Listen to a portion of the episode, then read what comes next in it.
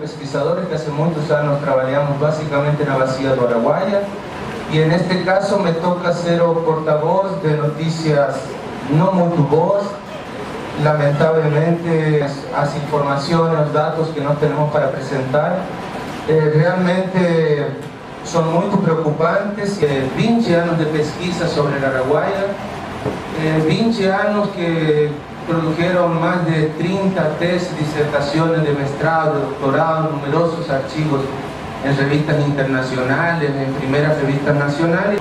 Portavoz de, noticias no muy buenas en lo que respecta a, a Río Araguaia y a las mudanzas que él está sufriendo actualmente.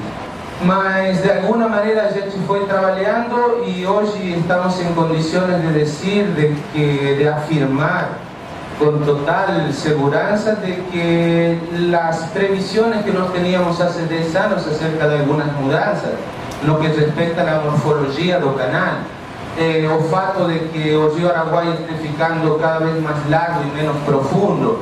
Durante mucho tiempo no tuvimos esa idea, inclusive teníamos esa percepción, no solo de los pesquisadores, sino de la gente que frecuentó ese lugar, de que desde 1970 para frente até hoje, seriam quase uns 50 anos, eh, dadas ciertas condições e levando em consideração eh, níveis de cota similares, nós tivemos uma pérdida na capacidade de transporte, no volume que o rio Araguaia transporta com respeito a água e sedimentos de 38%. O rio no 1970 transportava possivelmente 500 e poucos metros cúbicos esa cota.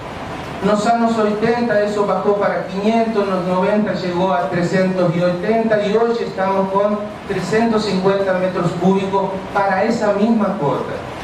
Si no mantenemos la misma cota y algunos aspectos hidrodinámicos no mudan como la velocidad, no notemos otra en pensar de que o leito do canal ficou, se fue elevando aproximadamente un metro durante los últimos 50 años. Las consecuencias que nos tenemos sobre eso son ainda posiblemente difíciles de cualificar y de cuantificar. No sabemos ya desde hace mucho tiempo del intenso proceso de asoreamiento y erosión que se está eh, desenvolviendo en el río Araguayo.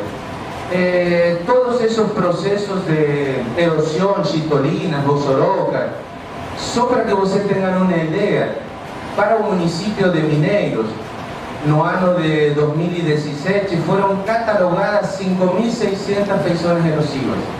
5.600 personas erosivas solo el municipio de Mineiro.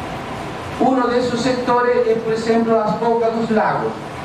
Nos tenemos aproximadamente 600 lagos el sector goiano de la planicie de inundación del río Araguaia. Todos esos lagos y sistemas lacustres pasaban 3, 4, 5, 10 meses conectados con el canal principal. Eso permitía básicamente la reproducción, ciclo de nutrientes y dar continuidad a todos esos servicios ambientales.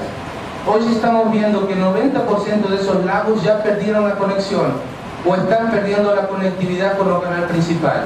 Si antiguamente hace 10 años estaban conectados 3 meses por año, 4 meses, 5 meses, hoy solamente se conecta con el sistema principal durante una semana, 15 días.